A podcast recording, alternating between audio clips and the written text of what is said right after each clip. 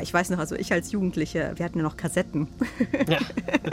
und da saß man dann also wirklich stundenlang vor dem Radio und hat dann irgendwann versucht, das Lieblingslied aufzunehmen, als es dann mal kurz kam. Und da beneide ich schon jetzt die Jugend von heute, die einfach dann sagt, hey, das klicke ich mir mal eben her und ich downloade das und ich habe eh ein Abo bei äh, Spotify, iTunes, wo auch immer, bei einem Streamingdienst auf jeden Fall.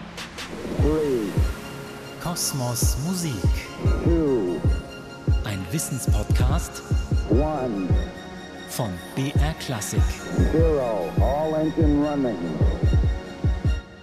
Mit Susanna Randall. Liftoff, we have a liftoff. Hallo, ich bin Susanna Randall.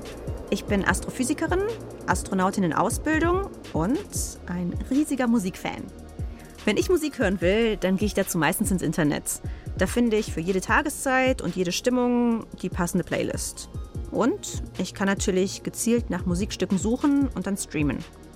Aber verändern die neuen Medien eigentlich die Art, wie wir Musik wahrnehmen? Oder vielleicht sogar, wie Musik heute klingt? Das werde ich jetzt mit meinem Gast besprechen, Nikolas Ruth. Er ist Musik- und Medienwissenschaftler und lehrt an der Uni Hamburg. Er ist außerdem Gastwissenschaftler an der Universität Würzburg. Kosmos Musik. Hallo Nick. Hallo. Gleich mal zu Anfang zum Eisbrechen eine persönliche Frage. Ähm, wenn du Musik hörst, nutzt du dann die Streamingdienste oder welche Medien nutzt du? Ja, ich nutze auch Streamingdienste. Also du bist sozusagen ein Streaming-Fan. Eigentlich auch schon seit erster Stunde. Naja, gut, erste Stunde ist vielleicht ein bisschen übertrieben. Ich glaube, so nach einem halben Jahr nach dem Spotify-Start in Deutschland. Okay, erinnerst du dich, wann das war? Weil ich, ich tue mich da immer total schwer. Seit wann gibt es Handys, seit wann gibt es Internet, seit wann gibt es Streaming? Also mein Profil habe ich angelegt 2015. Ich glaube, der Start mhm. war, als ich Free-Mitglied am Anfang war, war noch ein bisschen früher. Also Spotify an sich ist, glaube ich, 2009 gegründet und Europa-Start ist dann eher 2012 oder sowas gewesen. Also ja. so zehn Jahre, sagen wir mal. Ja. Pi mal Daumen. Pi mal Daumen, ja. Und wann streamst du da? Also beim Arbeiten oder beim Reisen, im Zug? Wann nutzt du das am meisten? So häufig wie möglich eigentlich. Also ich höre auch bei der Arbeit eigentlich eher bei den, ich nenne das immer gerne Monkey Business, also bei E-Mail beantworten oder irgendwelchen ja, Ablageaufgaben. Da läuft gerne Musik, auch wenn ich irgendwie was lese, dann eben bestimmte Musik, bei der ich mich gut konzentrieren kann. Äh, und dann natürlich auch, wenn man joggen geht, beim Sport ist, ähm, ja. genau die Lieder, die man gut kennt, einem gute Laune machen und einen motivieren das höre ich dann eben gerne. Ja, klar. Also ich habe immer dieses ähm, Girl on Fire. Ich glaube, das ist so mein Lieblingslied, wenn ich im Fitnessstudio bin.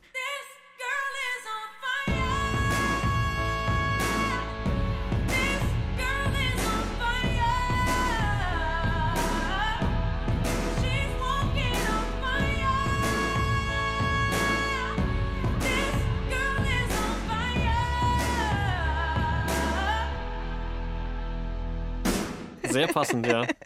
genau. Bei mir ist das dann eher so die ähm, Stromgitarren-Musikrichtung, ja. Okay, ja gut, aber genau, das Wichtigste ist natürlich, es muss gute Laune machen, es muss motivieren und es muss auch ein bisschen Energie geben. Auf jeden Fall. Also es gibt auch Studien, die sagen, dass gerade die Musik, die irgendwie so um die 120 BPM schnell ist, also 120 Beats per Minute, dass das die perfekte Musik zum Beispiel für Cardio-Training, also für Laufen ist, weil mhm. das etwa dem Jogging-Tempo sehr gut entspricht und natürlich dann wir uns sehr gut darauf synchronisieren können, wenn wir laufen, Sport machen und dann eben entsprechend diese Musik hören. Ja klar, und dann kommt man halt einfach in den Beat rein und dann wird genau. man eben auch motiviert, da nicht schlapp zu machen, weil man muss ja den Beat halten. Richtig, man will ja nicht irgendwie da aus der Reihe tanzen. Genau. Susanna dockt an. Wie viel Musik jeder und jede von uns hört, das ist natürlich individuell sehr unterschiedlich. Statistisch gesehen konsumieren Menschen pro Tag ungefähr zweieinhalb Stunden Musik. Das hat eine weltweite Studie der International Federation of the Phonographic Industry ergeben. Die meisten Menschen hören Musik im Auto oder zu Hause, zur Entspannung, zum Kochen oder Putzen. Ungefähr die Hälfte unseres Musikkonsums läuft dabei über Streamingdienste. Und die Tendenz steigt. Und das summiert sich natürlich auf, weil da auch alles mitgezählt wird, was man im Radio, im Alltag hört, im Geschäft. Wenn man ja pendelt, den unbewussten Konsum sowie den selbstgewählten, den unfreiwilligen am Arbeitsplatz, wenn da ein Radio läuft und alle beschallt im Großraumbüro oder so. Ähm, das wird dann natürlich alles aufaddiert, deswegen mehrere Stunden am Tag. Ja, stimmt, das muss man, also ich denke auch, also wirklich aktiv Musik höre ich wahrscheinlich keine Ahnung, vielleicht ein, anderthalb Stunden maximal am Tag. Also, und dazu zähle ich dann sowas wie im Fitnessstudio oder wenn ich mit Freunden da sitze und mir eine Playlist äh, streame oder so. Aber klar, man ist natürlich unbewusst oder ständig irgendwie von Musik umgeben. Aber weißt du, ob sich das, also dieser Musikkonsum, ob der zugenommen hat, seitdem es das Internet und eben diese Streamingdienste gibt? Jetzt war es natürlich so, dass gerade während Corona einmal kurz der Musikkonsum nach oben gegangen ist, aber im Prinzip eigentlich immer konstant geblieben ist. Weil natürlich sind viele Leute, die jetzt zu Hause geblieben sind, eher dazu übergegangen, dann ihre Musik auch anzumachen beim Arbeiten, bei der Hausarbeit und sonst was in der Art. Auf der anderen Seite fallen natürlich diese ganzen Pendelstrecken weg. Also vor allem während des Lockdowns waren das natürlich die Zeiten, wo viel Musik gehört wurde. Also es ist auf einem konstant hohen Niveau und was natürlich auch noch hinzukommt, ist, dass es immer mehr konkurrierende Medienangebote gibt, auf die man jederzeit zugreifen kann, wie beispielsweise Podcasts auch. Insofern, da ist auch mehr Konkurrenz zur Musik, aber Musik ist immer noch auf einem sehr hohen Niveau, wie es gehört wird. Ja, also ich finde auch, man hat fast ein Überangebot heutzutage, also an allem. Ähm, ich bekomme dann von Freunden gesagt, hey, diesen Podcast musst du dir unbedingt anhören oder ähm, dieses Album und ich komme da gar nicht zu. ja. Ja, und es ist auch schwierig um, festzuhalten, wann wird aktiv Musik gehört. Wenn Jugendliche jetzt ähm, nach YouTube-Interviews Musikstars suchen und nach Musikvideos und dann eben dort Musikvideos auf YouTube gucken, ist das dann wirklich der Musikkonsum? Zählen wir das dazu? Sind das dann einfach nur die Musikvideofans? Oder wenn wir auf TikTok gehen und Leute sich in einer Musikbubble befinden und dort eben hauptsächlich Videos, die sich äh, um Musik drehen, anschauen, Zählt das dann eben als Musikkonsum oder zählen wir da nur dazu, was wer sich ein Album aussucht und mhm. auflegt und bewusst anhört? Aber ähm, Stichwort Bubble. Ähm, ich finde das total spannend. Das merkt man jetzt in den ganzen sozialen Medien, dass einem nur noch Sachen vorgeschlagen werden, für die man eh schon Sympathie hegt. Ähm, also auch Sachen, die ähnlich sind wie die, die man schon mal gesehen oder gehört hat. Sind wir jetzt durch diese ganzen Streamingdienste, sind wir offener geworden dafür, dass wir uns auch andere Musik anhören, weil wir uns jetzt eben nicht mehr das ganze Album kaufen? Oder ist es eher so, dass uns immer was vorgeschlagen wird, was wir sowieso schon gut finden? Also aus wirtschaftlicher Perspektive ist es natürlich so, dass die Streamingdienste schon versuchen, uns die Musik vorzuschlagen, die uns natürlich gefällt. Also das ist ja auch irgendwie das Werbeversprechen von vielen dieser Anbieter, dass sie sagen, unser Algorithmus kennt dich besser als du dich selbst. Mhm. Sowas in der Art, etwas überspitzt. Das wird dann natürlich auch versucht einzuhalten. Und wenn man sich dem aussetzt, und das ist jetzt gar nichts Negatives, weil Menschen haben ja schon lange sich einfach einer vorausgewählten Musik ausgesetzt, indem man einfach das Radio angemacht hat und gar nicht selbstbestimmt die Musik ausgewählt hat. Und das für viele ja auch gut und richtig und schön ist. Deswegen gar nicht wertend gemeint. Ähm, so kann man das eben auch bei Streaming-Anbietern ebenfalls machen. Und dann bleibt es eben eher in dieser Bubble. Auf der anderen Seite müssen wir natürlich sehen, dass wir durch diese Streaming-Angebote viel mehr die Möglichkeit haben, Neues zu entdecken, viel breiter zu schauen und Sachen verfügbar sind irgendwelche Indie, Punk, Hardcore-Bands, wo man früher richtig Aufwand betrieben hat, um dort die ähm, 7-Inch-Single irgendwie aus Amerika zu bestellen. Die ist jetzt verfügbar auf irgendwelchen Streaming-Diensten und ähm, das ist nur zwei Klicks entfernt sozusagen. Also, dass man das irgendwie schnell finden kann und nicht nur das, man kriegt darüber hinaus noch weitere Sachen empfohlen, die dazu passen und die Grundlage dafür ist auch sehr vielfältiger geworden. Also, diese ja, ominösen Algorithmen, was die mittlerweile alles einbeziehen können. Also, das sind nicht nur Verkaufsempfehlungen, wie wir das vielleicht von Online-Shopping-Anbietern kennen, dass man sagt, der Kunde hat auch das gekauft, sondern wir haben musikalische Grundlagen da drin, wir haben kulturelle, also genrebezogene Grundlagen, die damit einberechnet werden, ähm, Soundparameter, die eben in diese Überlegung, was könnte der Person gefallen, mit einbezogen werden.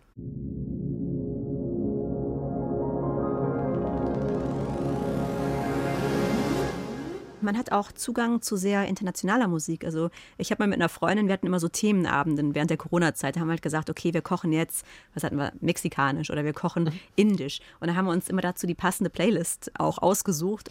Ähm, was hatten wir? Wir hatten Bollywood-Musik, mhm. dann hatten wir natürlich Fiesta Mexicana, wir hatten mal K-Pop.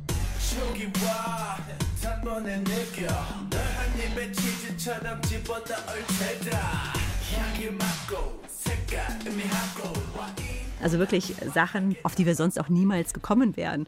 Ähm, und haben dabei auch wirklich coole ja, Songs gefunden und entdeckt. Das ist ja gerade für den asiatischen Musikmarkt, der ja auch an sich schon ein sehr großer immer war, hat das ja viel ermöglicht, hier rüber zu schwappen.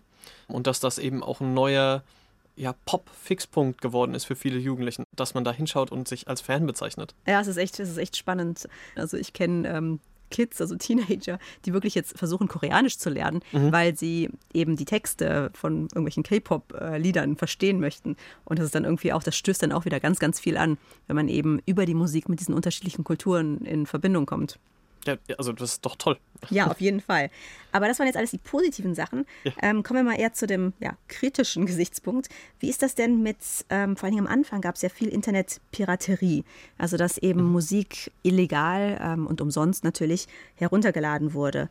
Wie ist das denn heute und vor allen Dingen auch, wie bekommen die Musiker und Musikerinnen ihr Geld? Also wenn, wenn sie jetzt auf Spotify sind, ähm, funktioniert das so, dass die je nach gestreamt werden irgendwie was bekommen? Weil die müssen ja trotzdem irgendwie entlohnt werden. Also zuerst mal zu, dem, zu den illegalen Downloads. Da muss man ja einfach sagen, die äh, meisten Unternehmen hingen ja der Internetentwicklung ein bisschen hinterher. Mhm. So, und so eben auch die Musikindustrie.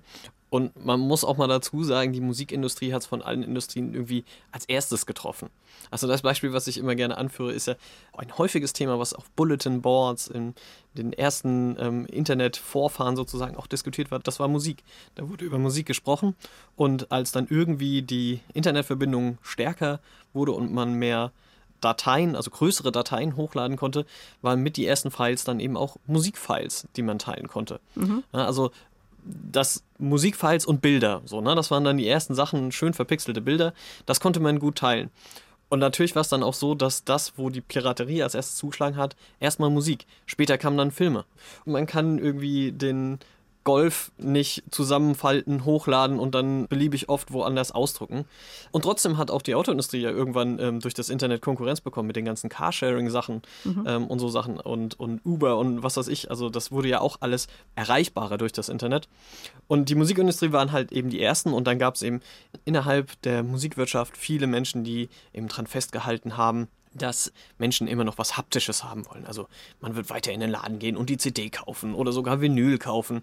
Und man hat irgendwie nicht daran geglaubt, dass Menschen dann aufhören, wegen des Internets äh, sich Musik zu kaufen, was aber de facto der Fall war. Und dann gab es mehrere Bestrebungen, selber ans Internet heranzutreten und eigene Plattformen zu generieren. Also alle Major-Labels haben das irgendwie versucht in eigener Variante. Das war aber nicht convenient, wie man ja immer so schön sagt. Also es war nicht bequem mhm. genug für die Nutzer, Nutzerinnen, weil eben wenn Sony hingegangen ist und den eigenen Streamingdienst gemacht hat, dann waren da eben die Interpreten, Interpretinnen von Sony und eben nicht alles, was man hören wollte. Genauso bei Universal, genauso bei Warner. Und das war dann eben nicht das befriedigende Musikerlebnis, was man dann vielleicht gerne haben wollte, weil man eben wusste, bei sowas wie Napster, da gab es halt alles ja. im Zweifelsfall. So, und das hat eben die Musikindustrie verschlafen und dann hat es eben gebraucht, bis dann Tech-Unternehmen hingegangen sind, also eigentlich Entwicklerfirmen, wie eben Spotify zum Beispiel, diese, die dann gesagt haben, okay, wir bringen die jetzt alle an einen Tisch und wir machen eine Software, die das alles vereint. Und ich glaube, es ist halt die Nutzerfreundlichkeit und die Nutzerzugeschnittenheit, die eben diese Dienste anbieten, die es dann geschafft haben, letzten Endes Leute auch wieder zum Bezahlen zu bekommen. Ja, nee, klar. Also ich weiß noch, ganz am Anfang war Napster ja noch nicht mal illegal. Da gab es einfach Musik, aber es war gar nicht so, so leicht, die zu finden. Also es war nicht so äh, benutzerfreundlich mit Playlists und was es alles heute gibt. Äh, also man musste sich da auch ein bisschen dann damit beschäftigen und dann auch mehrere Sachen versuchen, bis man auch das gefunden hat, was man gesucht hat. Genau. Aber also der Trend geht jetzt auch immer mehr zum Streamen, nicht mhm. mehr Musik unbedingt besitzen. Also es ist ein bisschen wie das Carsharing. Das hast du gerade schon als Beispiel ja. angebracht. Ein bequemes, nutzerfreundliches Modell haben sich die Streaming-Portale da ausgedacht. Aber was haben die Künstlerinnen und Künstler davon? Die Bezahlung bei Spotify funktioniert über die sogenannte Pro-Stream-Rate. Wenn ein Musikstück mindestens 30 Sekunden gestreamt wird, bekommen die KünstlerInnen dafür einen kleinen Betrag. Der variiert je nach Land. In Deutschland sind es 0,3 Cent. Um also 100 Euro mit einem Song zu verdienen, braucht man 33.000 Klicks. Für kleinere Bands und Ensembles reicht es oft nicht zum Leben. Das klingt jetzt erstmal sehr, sehr wenig. Aber dann muss man halt eben auch beachten, die Millionen von NutzerInnen, die es mittlerweile bei Spotify gibt, das summiert sich auf. Wenn man einen Song hat, also der viel gehört wird und der es in gute Playlisten auch schafft, dann hat man da durchaus auch Verdienste, die man einfahren kann. Und noch besser ist es natürlich, wenn man einen nachhaltigen Hit schreibt. Also Last Christmas. Genau, und der wird zyklisch gehört. Ne? Also mhm. man kann das verfolgen. Jedes Jahr macht dieser Song wieder einen Peak, wenn es in die Weihnachtszeit geht und generiert immer wieder neue Einnahmen. Und jetzt muss man sich mal überlegen, im Vergleich zu der CD früher, da war es ja so, die CD kam raus, alle Leute haben sich die gekauft und wir haben auf einen Schlag richtig viele Einnahmen gemacht. Mhm. Als Plattenfirma, als Musiker, Musikerin. Und das ist natürlich jetzt nicht mehr so, wenn am Anfang gestreamt wird. Aber wir haben auch das viel nachhaltigere Modell, weil wenn Last Christmas dieses Jahr, nächstes Jahr, übernächstes Jahr an Weihnachten wieder auf Spotify gehört wird, werden dort jedes Mal neue Einnahmen generiert. Wenn allerdings die CD eingelegt wird, für die damals bezahlt wurde in den 90ern, dafür kriegt man kein Geld mehr. Da wurde ja, einmal für Geld ausgegeben. Und im Prinzip ist es eigentlich das nachhaltigere Modell. Und dieser Aufschrei damals ähm, von Lady Gaga war das, glaube ich, auch sehr prominent 2009, die da gesagt hat, sie hat irgendwie nur 100 Dollar irgendwie verdient ähm, auf Spotify. Da muss man auch dazu sagen, ja, okay, das war dann aber auch irgendwie 2010, da war das noch nicht in allen Ländern freigeschaltet und da hat das einfach auch noch nicht so viele NutzerInnen gehabt. Und das ist dann vielleicht auch ein bisschen, ja, eine übertriebene Darstellung. Und man muss auch noch sagen, man hat die Möglichkeit, mit wenig Aufwand über Distributionsservices schafft man es ja nicht nur auf Spotify zu sein, sondern gleichzeitig auf dieser Apple, Tidal, alle möglichen Anbieter. Und das ist ja immer dieselbe Datei im Prinzip. Man hat ja gar keinen Mehraufwand, auf den nächsten Plattformen auch stattzufinden. Also mhm. wenn wir immer nur über die eine pro Stream Rate von dem einen Streamingdienst reden, dann vergessen wir ja gerne, dass wir eigentlich in die gesamten Einkünfte, die am Ende des Monats reinkommen, alle anderen Anbieter, Vinyl, und sonst was auch mit reinnehmen müssten. Und damit meine ich jetzt nicht, und das muss ich glaube ich auch nochmal dazu sagen, wenn Musiker und Musikerinnen dazuhören, dass ich glaube, dass das die Probleme der Musikindustrie löst auf Streaming-Diensten. Also es ist so, man verdient eben im Moment weniger Geld mit Musik und Live-Geschäft ist eigentlich das, was wir bräuchten. Ähm, ja gut, das ist ein anderes Thema mit dem genau. Live-Geschäft jetzt ähm, gerade. Aber es ist schwierig auf Streamingdiensten. Das sehe ich auch ein. Und man muss sich vielleicht andere Strategien überlegen, um dort auch nachhaltig Geld zu verdienen. Was eigentlich sehr viel diskutiert wird. Das ist dieser Unterschied zwischen der Hörvergütung oder der Pro-Person-Vergütung. Also, dass wir gerade so ein System haben, alle Zahlen in die Mitte in den Topf und dann werden die meistgehörten Sachen, kriegen dann auch das meiste Geld. So mhm. ist gerade diese Verteilung, die stattfindet. Und ähm, viele ähm, argumentieren gerade dafür, dass eigentlich eine Pro-Person-Verteilung besser wäre. Dass also die Person, die 10 Euro im Monat zahlt und ausschließlich, weiß nicht, eine Band hört, auch die 10 Euro ausschließlich an diese eine Band zahlt, anstatt Justin Bieber mit zu finanzieren. Das wäre dann wahrscheinlich nochmal komplizierter, das dann ja. auch so zu verteilen. Genau, das ist äh, technisch natürlich sehr viel aufwendiger. Deswegen sträuben sich die Streamingdienste auch noch dafür, aber das ist halt das, was viele fordern. Was auch nicht für alle gut sein muss. Also gerade Indie-Hörer sind ja sehr wechselhaft und springen zwischen tausend Artists und die würden dann ihr Geld viel breiter verstreuen. Kosmos Musik. Kommen wir mal zur Vermarktung. Ähm, das ist nämlich ein sehr, sehr spannender Aspekt ähm, ja, der sozialen Netzwerke generell. Mhm. Ich habe ja das Gefühl, dass immer mehr Künstlerinnen und Künstler jetzt ja, fast self-made Stars sind. Also Stichwort Billie Eilish zum Beispiel. Die hat ja mhm. ähm, mit ihrem Bruder irgendwie einen Song hochgeladen und dieser Song hat sie dann irgendwie berühmt gemacht.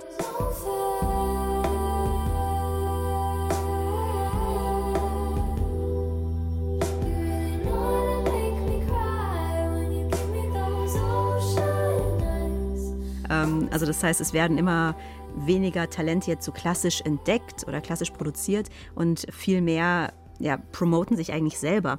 Aber wie ist denn das? Muss man jetzt als Künstler oder Künstlerin, muss man da auch ja, in einer gewissen Weise sich selbst vermarkten können?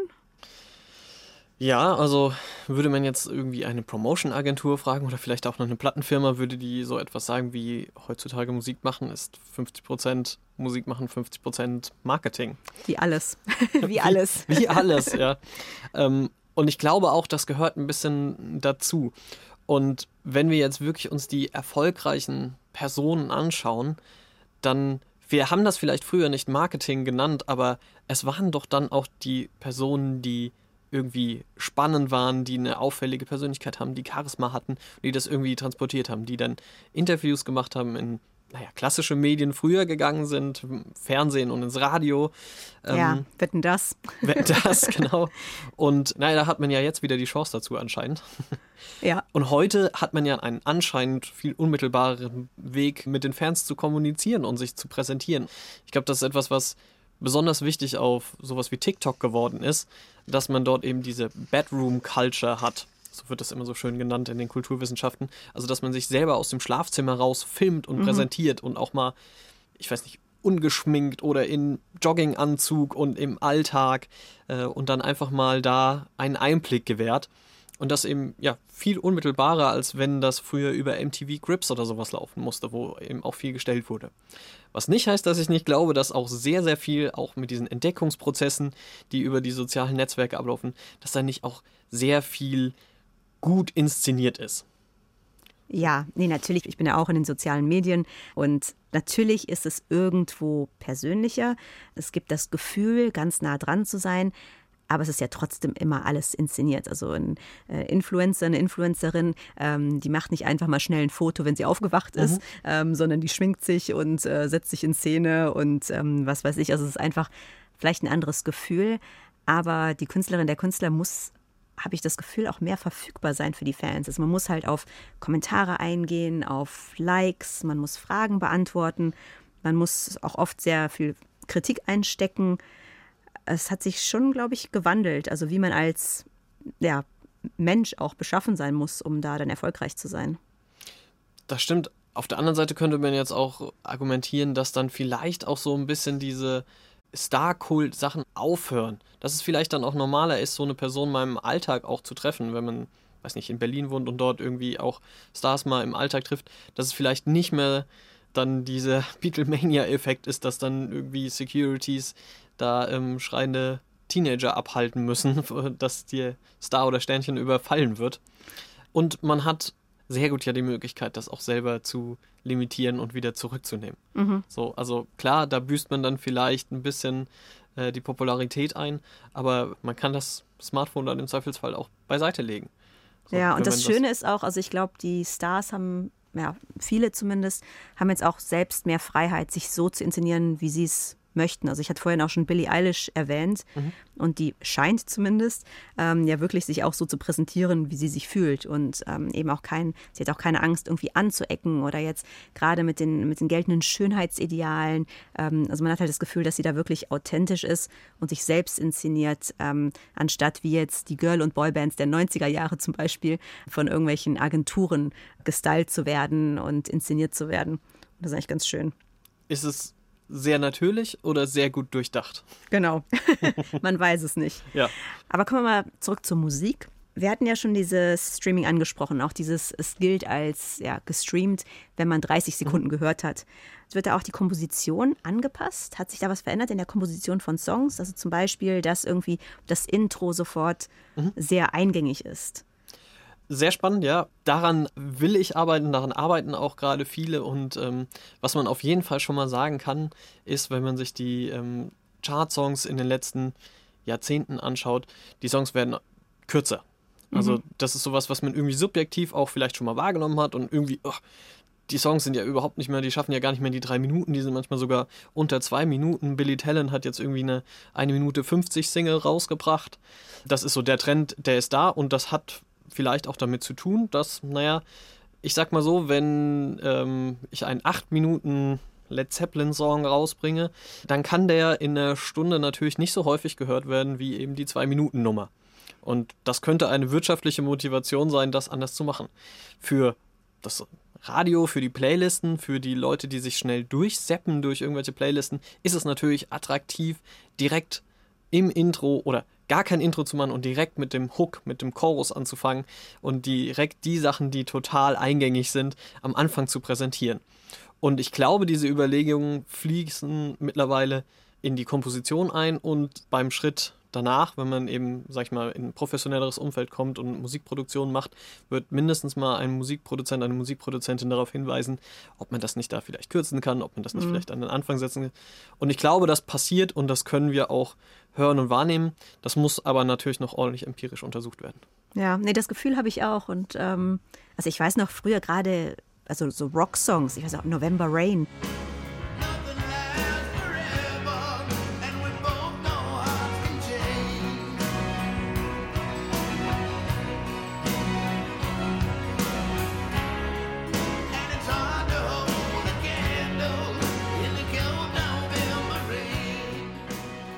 Der ist irgendwie neun Minuten lang. Also ja. wirklich, wirklich ein langer, langer Song.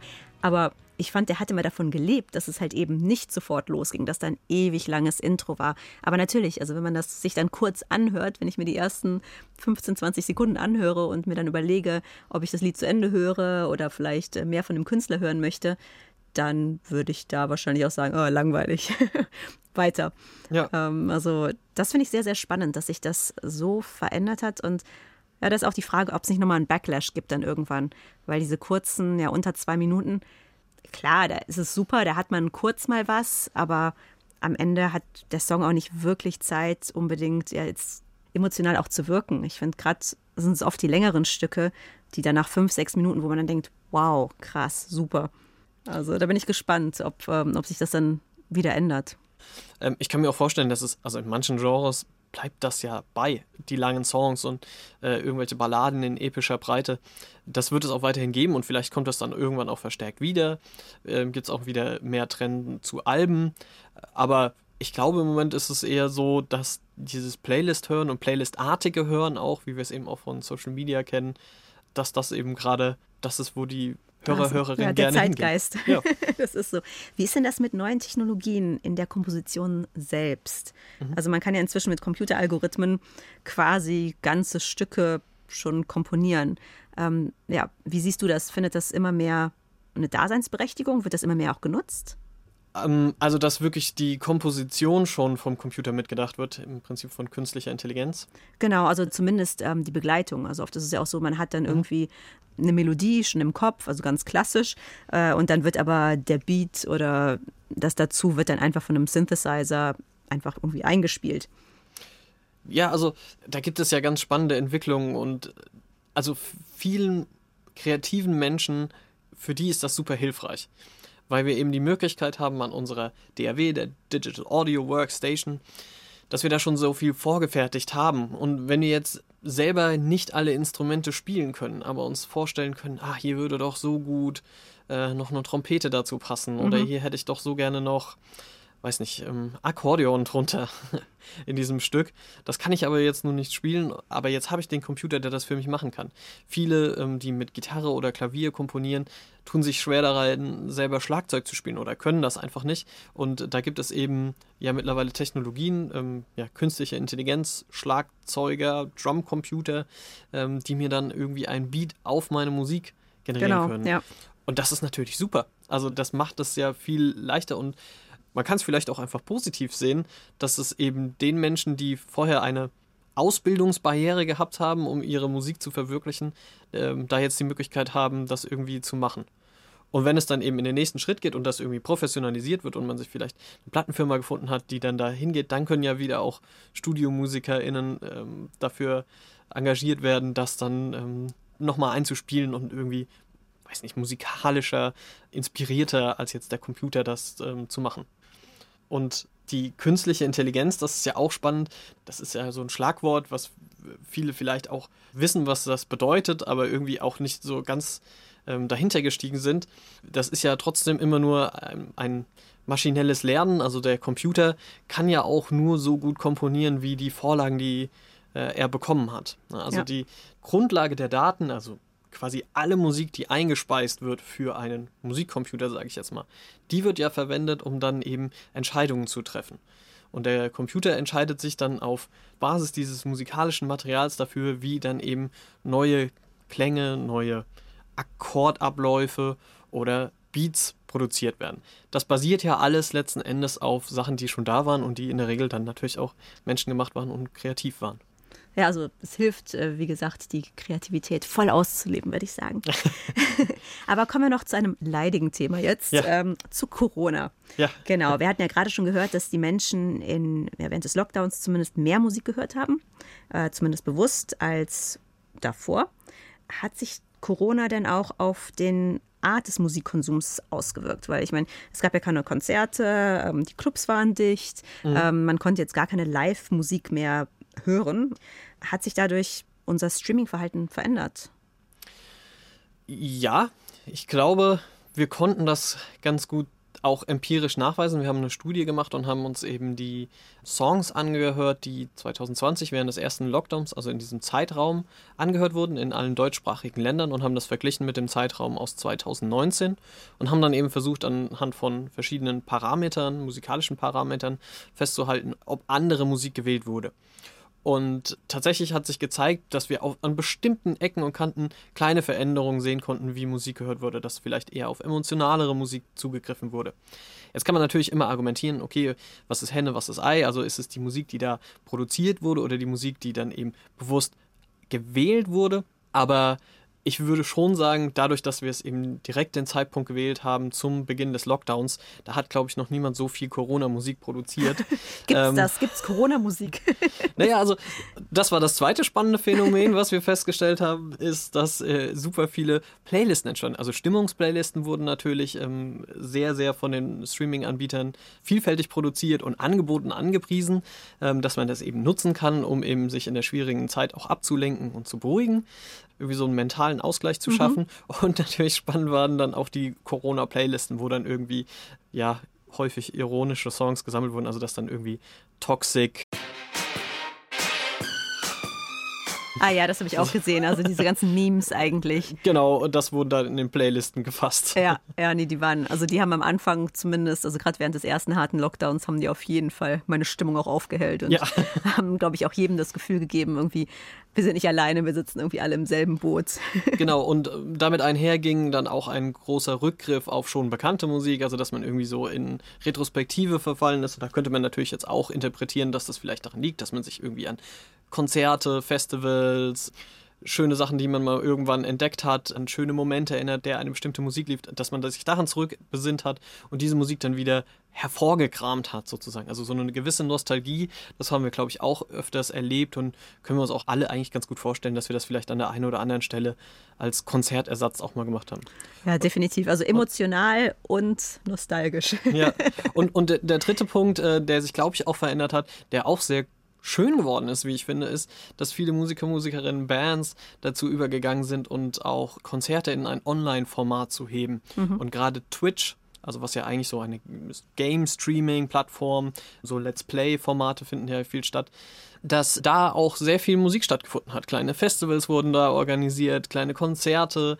Musiker, Musikerinnen sind auf Social-Media-Kanälen live gegangen, um dort dann eben ihre Musik zu präsentieren, haben dann auch wirklich zum Teil Tickets dafür gekauft, Einladungen ausgesprochen und zu bestimmten Terminen dann auch eben Veranstaltungen gemacht haben, die dann ja über den Bildschirm nur zu rezipieren waren, aber irgendwie dann auch ja, ein spannendes neues Format waren, mit dem man nun mal auch viele Menschen auf der ganzen Welt erreichen kann, was man normalerweise mit einem Konzert in München, in Frankfurt oder sowas eben nicht kann. Da ist natürlich die Frage, ob uns das in der Zukunft erhalten bleibt. Also meinst du, das wird dann trotzdem noch eine Daseinsberechtigung haben? Tja, das ist natürlich der Blick in die Zauberkugel. Aber ich glaube schon, ähm, dass das vor allem in den Jahreszeiten, wo vielleicht auch gerade die Open-Air-Konzerte nicht sein können und wo man oder auch Bands, die eigentlich vielleicht gerade in einer kreativen Phase sind. Also es ist ja häufig auch zyklisch bei Musikacts, dass man sagt, okay, das ist die Phase, wo man irgendwie im Studio ist oder beim Songwriting ist und das ist die Phase, wo man live on Tour ist, dass da eben auch die Möglichkeit ist, während man im Tonstudio ist oder während man gerade im Proberaum ist und neue Musik sich ausdenkt, dass man da zwischendurch auch mal sagen kann, okay, und jetzt können wir einfach mal zwischendurch rein spontan so ein Online-Konzert machen und mal alle daran teilhaben lassen. Und ich glaube, dass das auch viele Lücken füllen kann, wenn einem die Finger jucken und man sagt, man will mal wieder live spielen, dass man das eben über so etwas auch ganz gut lösen kann, wenn man eben nicht spontan mal ein Open-Air-Konzert oder Clubtour organisieren kann. Ja, auf jeden Fall. Also auf eine Zukunft mit vielen Live-Konzerten, aber auch diesen Streaming-Einblicken, äh, die ein bisschen persönlicher sind. Vielen Dank für das wunderbare Gespräch. Es hat mir sehr, sehr viel Spaß gemacht. Und bis auf dem nächsten Konzert oder Streaming-Event, würde ich sagen. Sehr gerne. Also ich habe total viel gelernt und ich fand vor allem spannend, wie sich der Aufbau von den Musiktiteln durch das Internet verändert hat. Also dass wir jetzt tatsächlich kürzere Clips hören wollen und die dann auch so produziert werden. Und dass du auch in deiner Studie sehen konntest, Nick, ja, wie die ganze Pandemie unseren Musikkonsum total beeinflusst hat. Euch hat der Podcast gefallen? Dann lasst mir gerne eine Bewertung da. Habt ihr Fragen oder Themen, die euch brennend interessieren? Dann schreibt mir eine Mail an kosmosmusik.brklassik.de. In der nächsten Folge geht es um den musikalischen Geschmack. Warum mögen wir bestimmte Musikstile und andere nicht? Und was sagt unser Musikgeschmack über unsere soziale Stellung aus? Ich bin Susanna Randall und freue mich aufs nächste Mal. Macht's gut! Kosmos Musik ist eine Produktion von BR Classic. Dabei bin ich aber nicht alleine an Bord. Recherche und Skript Antonia Morin. Produktion Gino Tanner. Sounddesign Frank Schwarz. Grafik Nadja Pfeiffer. Redaktion Thorsten Preuß, Stefanie Anglohr, Ben Alber, Sebastian Flecker und Merit Forster.